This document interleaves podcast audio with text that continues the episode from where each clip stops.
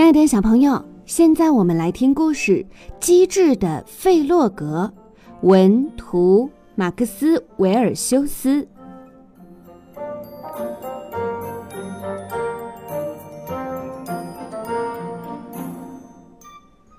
这一天天气晴朗，风从森林深处吹过来，路旁的野花散发出一阵阵香味儿。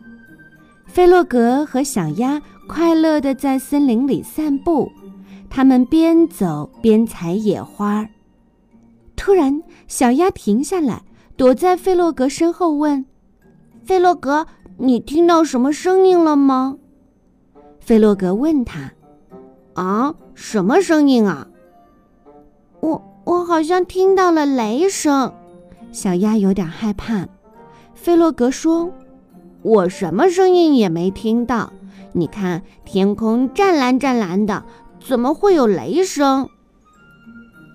这时候，狐狸突然从树后面走出来，他不怀好意的笑着对小鸭说：“哈哈，那不是雷声，那是我的肚子咕噜咕噜的声音。”费洛格说：“哦哦，嗨，是狐狸呀，你好啊。”狐狸答道。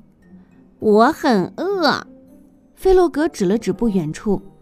我在前面不远的地方看到一些可爱又美味的蓝莓。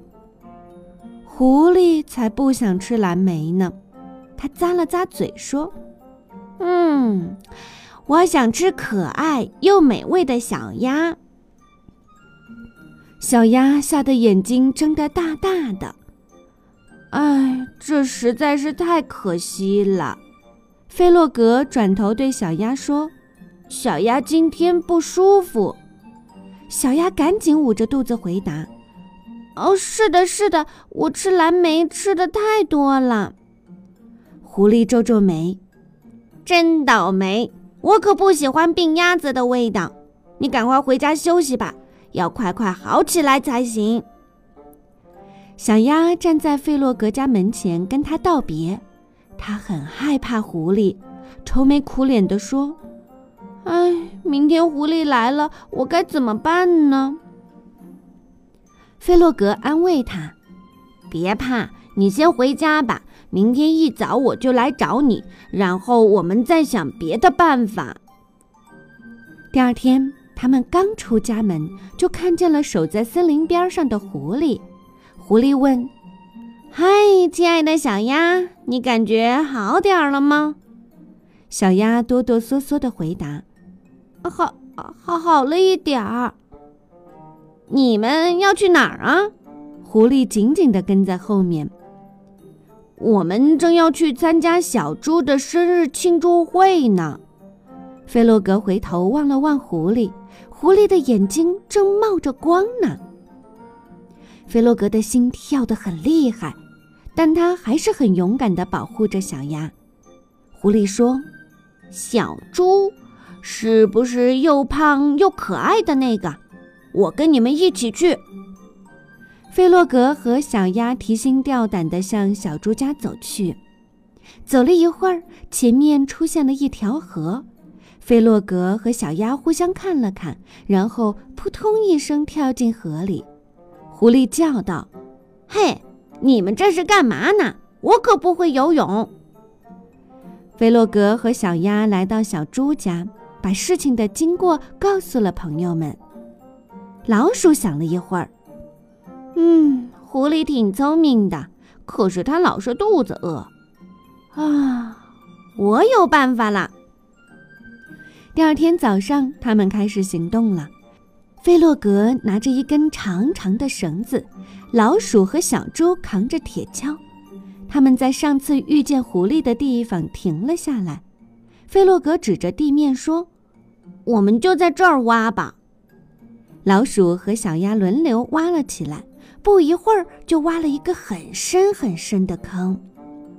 菲洛格和小猪在坑上面铺上了一层树叶和树枝。现在我和小猪、老鼠要躲起来了，你留在这里跟狐狸打招呼，把它引过来。菲洛格对鸭子说：“别担心，这个办法肯定行。以后你再也不用害怕狐狸了。”过了一会儿，狐狸真的来了。它饥饿无比地看着小鸭。小鸭镇定地说：“嗨，狐狸，你好啊！”狐狸大声叫着：“我饿得要命！”菲洛格和朋友们躲在树后，紧张地看着。他们的办法能成功吗？这时，狐狸向小鸭迈了一步，又迈了一步。小鸭害怕的闭上了眼睛。就在狐狸要抓到小鸭的时候，扑通，它掉进了那个深深的坑里。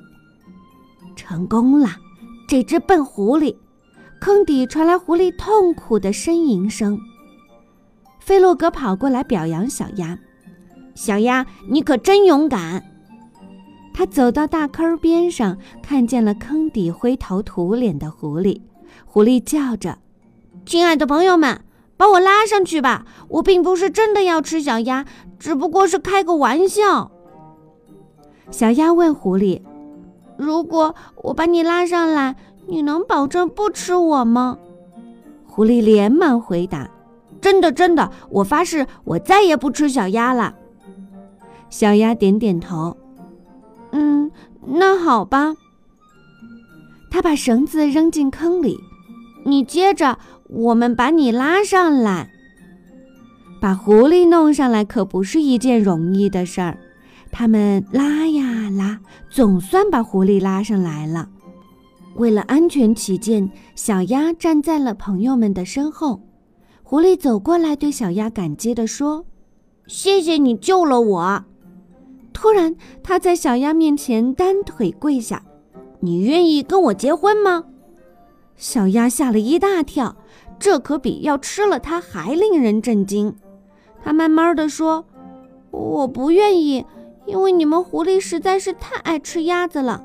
不过我们可以做朋友，只要你跟我保持一定的距离就行。”于是狐狸只好走过桥，走回他自己的家，那才是他应该待的地方。